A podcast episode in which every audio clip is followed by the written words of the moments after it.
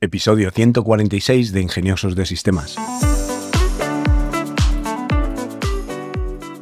Bienvenidos al podcast de la comunidad de ingeniosos e ingeniosas de sistemas, emprendedores que disfrutan creando proyectos con nuevas tecnologías y aprovechando herramientas open source.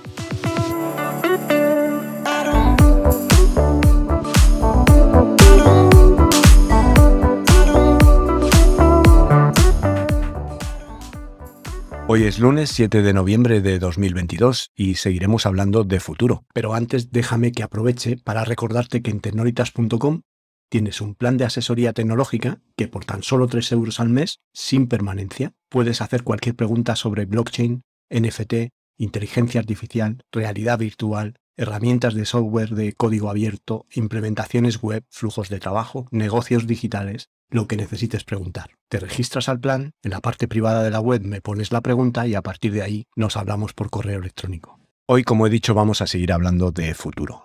En concreto, cinco tecnologías de las que podemos disfrutar muy, muy pronto. Por supuesto, los avances en tecnología nunca paran y en todo momento hay personas trabajando en mejorar productos y crear nuevos inventos que nos faciliten nuestro día a día de diversas maneras. En la última década la tecnología ha avanzado muchísimo y es de esperar que en los próximos años también se produzcan grandes avances. Y también podamos ver cómo llegan al mercado productos que hasta hace no tanto sonaban como a ciencia ficción.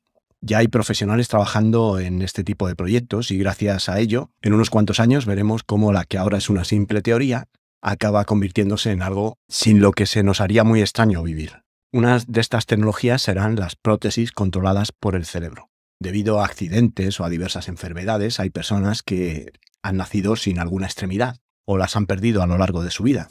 Para hacer su vida algo más sencilla, muchas personas usan prótesis de diversos tipos. Pero con frecuencia estas prótesis no son muy funcionales, ya que hasta hace no tanto eran simplemente extremidades rígidas que no aportaban movilidad alguna, o que se articulan con la influencia externa, por ejemplo usando las manos para mover la prótesis.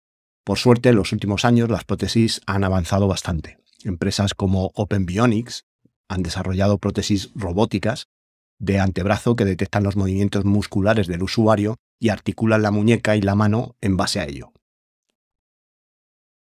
De por sí ya es un avance considerable, ya que permiten pues, crear prótesis inteligentes con una movilidad más natural e intuitiva, pero resultaría un paso más allá conectar las prótesis al sistema nervioso. Al tener una conexión directa con el cerebro, mover y articular estas prótesis es tan simple como pensar en el movimiento que queremos hacer. Aunque por supuesto crear algo así no es tan sencillo, para conseguir que estas prótesis funcionen, deben estar conectadas mediante electrodos y otros sistemas similares al cerebro, al sistema nervioso e incluso a los huesos. Estos electrodos detectan las señales del propio cuerpo y las envían a las prótesis, haciendo que realice los movimientos pensados por el usuario. Por si fuera poco, las señales pueden ir en ambos sentidos y las prótesis incluyen sensores. Esto hace que los usuarios tengan de forma artificial el sentido del tacto de su prótesis, ya ha habido algunas pruebas a pequeña escala con prototipos y parecen demostrar que este tipo de tecnología es muy viable. Considerando esto, es de esperar que para el año 2030 la mayoría de prótesis se controlen con el cerebro y permitan percibir diferentes sensaciones. Otra de las tecnologías que veremos en un futuro son las turbinas eólicas voladoras. Generar energía renovable es algo que está en la mente de muchos científicos desde hace mucho tiempo y cuanto más se agravan los problemas causados por el cambio climático, más urge buscar soluciones energéticas viables. Por supuesto, ya disponemos de tecnologías de obtención de energía renovable. Algunas de las más comunes pues son los paneles solares y las turbinas eólicas. Pero bajo ciertas condiciones estos dispositivos pueden no llegar a ser eficientes. El lugar en el que se instalan influye bastante, por supuesto, pero cuando se trata de turbinas eólicas, la altura es uno de los factores más relevantes. Como ya habrás visto muchas veces, las turbinas eólicas se instalan sobre torres altísimas para aprovechar al máximo la fuerza del viento, y es que cuanto más altura, mayor es la velocidad del viento, por lo que permite producir más energía. No obstante, con las turbinas comunes hay limitaciones para que la estructura pues, no sea excesivamente alta y pierda estabilidad y seguridad. Las torres sobre las que se instalan no pueden superar cierta altura y esto, por supuesto, afecta a la propia eficiencia de la turbina. Para solucionar este problema, se ha planteado la posibilidad de crear turbinas eólicas que se mantengan en el aire, permitiendo así situarlas a mayor altura y en consecuencia pues generando más energía. Por extraño que suene la idea de tener turbinas eólicas voladoras, algunos prototipos han demostrado resultados muy prometedores. Por ello, podemos esperar también que para 2030 este tipo de turbinas se lancen al mercado. Si te preguntas cómo funcionarían, pues hay diferentes sistemas que pueden mantenerlas en el aire. Algunas tienen helio en su interior, otras disponen de un sistema de alas a modo de planeador, otras tienen cometas instaladas. Hasta ahora se plantean diferentes opciones. Además, aunque no hay una torre bajo estas turbinas, siempre tienen una conexión al suelo. Generalmente se trata de algún tipo de cable de alta resistencia que además permite la transmisión de la energía obtenida por la turbina allá arriba. Otra de las novedades tecnológicas que tendremos en un futuro muy próximo será la ropa y los tejidos inteligentes. Los dispositivos inteligentes se han convertido en gran parte de nuestra normalidad en los últimos años. Usamos smartphone, pulseras inteligentes y también diversos dispositivos en nuestro hogar que nos hacen la vida más fácil. Y cada vez es más común que los dispositivos más ordinarios tengan tecnología implementada que va más allá de sus funciones habituales. Tener hasta la nevera y el robot de cocina conectados a Internet se está volviendo más común día a día.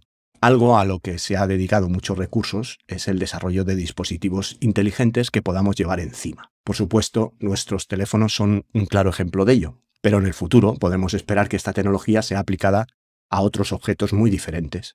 Durante la próxima década podremos disfrutar de la incorporación de tecnología en algo sin lo que nunca salimos de casa, nuestra ropa.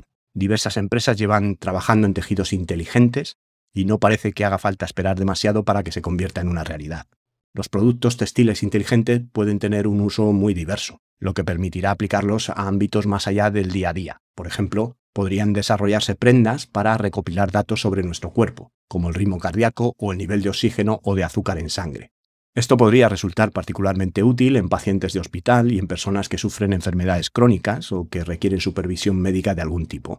También podrían ayudar a deportistas, ya que tendrían información en todo momento sobre su estado físico y el rendimiento de su cuerpo al hacer algún ejercicio. También se están desarrollando tejidos inteligentes con otras aplicaciones. Por ejemplo, hay algunos dedicados a la protección, capaces de reaccionar ante estímulos externos y cambiar su estructura acorde a las necesidades, o telas capaces de adaptarse y cambiar en base a la temperatura. Otros tejidos inteligentes más sencillos, que de hecho ya llevan algo de tiempo en el mercado, aunque no de forma muy asequible, son los textiles que cambian de color y se iluminan. En general, las posibilidades son infinitas y se espera que en los próximos 10 años las telas, con aplicaciones tecnológicas incluidas, sean mucho más comunes, convirtiéndose en otro dispositivo más que usaremos a diario.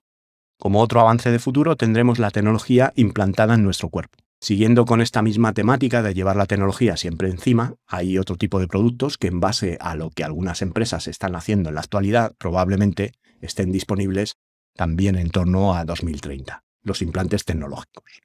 Algo que hemos visto mucho en los últimos años es la reducción del tamaño de los dispositivos tecnológicos. Por supuesto, cuando hay pantallas integradas suelen ser más grandes, pero eso es algo que se hace por deferencia a los usuarios, no por su necesidad. Los dispositivos de almacenamiento de información son el caso más obvio. Un disco duro externo que cabe en la palma de nuestra mano puede almacenar sin problemas varios terabytes de datos. Y las tarjetas microSD, que son escasamente del tamaño de la yema de un dedo, pues son capaces de almacenar en torno a un terabyte. Lo mismo ocurre con cualquier dispositivo que usamos diariamente. Smartphones, cámaras, televisores, ordenadores. Todo es mucho más potente y funcional que hace años, pese a que el tamaño de sus componentes se ha reducido de manera significativa. Teniendo esto en cuenta, pues no es extraño que algunas empresas hayan imaginado la posibilidad de crear dispositivos minúsculos que podamos implantar debajo de nuestra piel, eliminando así la necesidad de cargar un producto encima.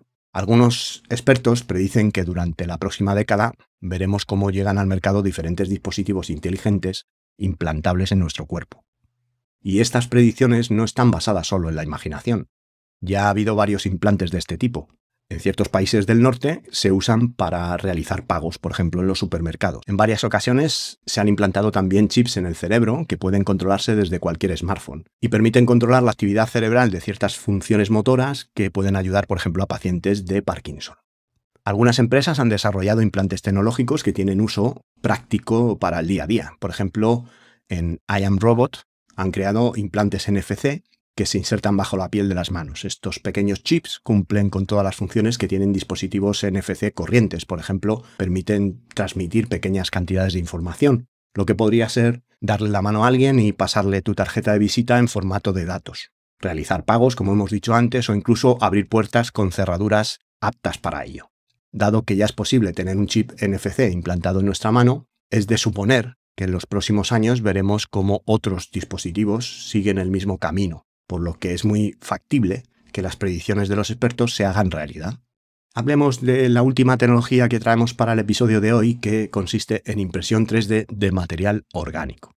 Otro gran cambio que ha sucedido en los últimos años, sobre todo hablando de manufactura de productos, es la implementación de la impresión 3D o fabricación aditiva. Son capaces de crear desde objetos más sencillos hasta productos muy complejos. Originalmente las impresoras 3D estaban bastante limitadas. La mayoría utilizaba diversos compuestos plásticos para la impresión y tardaban gran cantidad de horas en terminar un proceso. Y tampoco es que fueran especialmente buenas con los proyectos más detallados o las piezas que requieren más detalle. Pero como pasa con todo en el mundo de la tecnología, han mejorado rápidamente, permitiendo pues que se hayan implantado en muchos de los campos de fabricación y haciendo también estos productos mucho más asequibles. Y aunque las impresoras 3D no han alcanzado ni con mucho su límite de potencial, hay una idea que lleva tiempo sobre la mesa y que se está convirtiendo poco a poco en una realidad, que es la impresión de tejido orgánico, más conocida como la bioimpresión. Las aplicaciones de este tipo de tecnología se centran sobre todo en el campo de la medicina, ya que la impresión 3D podía permitir imprimir órganos y diversos tejidos destinados a la investigación o a la práctica de procedimientos quirúrgicos o incluso trasplantes. De hecho, diversos laboratorios y centros de investigación ya han logrado bioimprimir varios órganos y partes del cuerpo con éxito.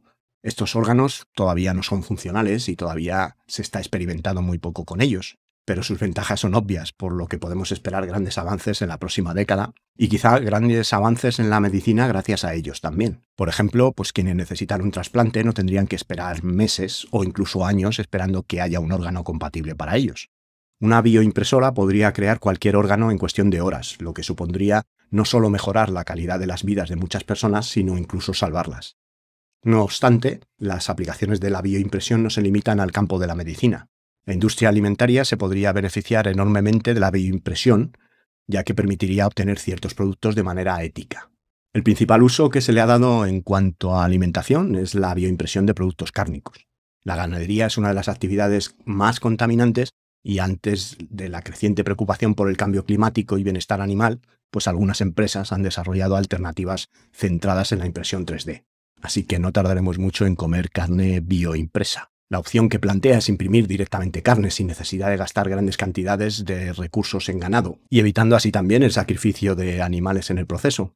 Algunas compañías usan células animales para su bioimpresión de carne. Las células pueden obtenerse de un animal vivo, y cultivarse para que se multipliquen, generando así la materia prima necesaria para la bioimpresión. Pero otras, como la empresa Novamit, utilizan proteínas vegetales para imprimir carne vegetal. Pueden que no procedan de un animal, pero gracias a la cantidad de investigación que se han realizado, el resultado final tiene el mismo sabor, textura y apariencia que un trozo de carne real. Así que ya comeremos carne bioimpresa que no será carne, pero que sabrá como la carne y parecerá a la carne. En ambos casos, los beneficios van más allá de ayudar a combatir el cambio climático y evitar la muerte de animales. Al ser creada de manera artificial, podría alterarse la carne impresa para eliminar sustancias que causan problemas de salud, como el colesterol y otros problemas, y además añadir otras beneficiosas para nosotros, como pueden ser omega 3. Me gustaría decir que esto podría ayudar a solventar el problema del hambre en el mundo, porque ya si lo bioimprimimos todo a partir de células vegetales, pues no tiene sentido que haya escasez. Pero ya por dejarlo aquí, pues la escasez en sí tiene su propia finalidad. Por mi parte, no mucho más, agradeceros otra vez que estéis ahí, vuestro apoyo, vuestra difusión y vuestros me gusta o cinco estrellas en Spotify o en la plataforma donde me escuchéis.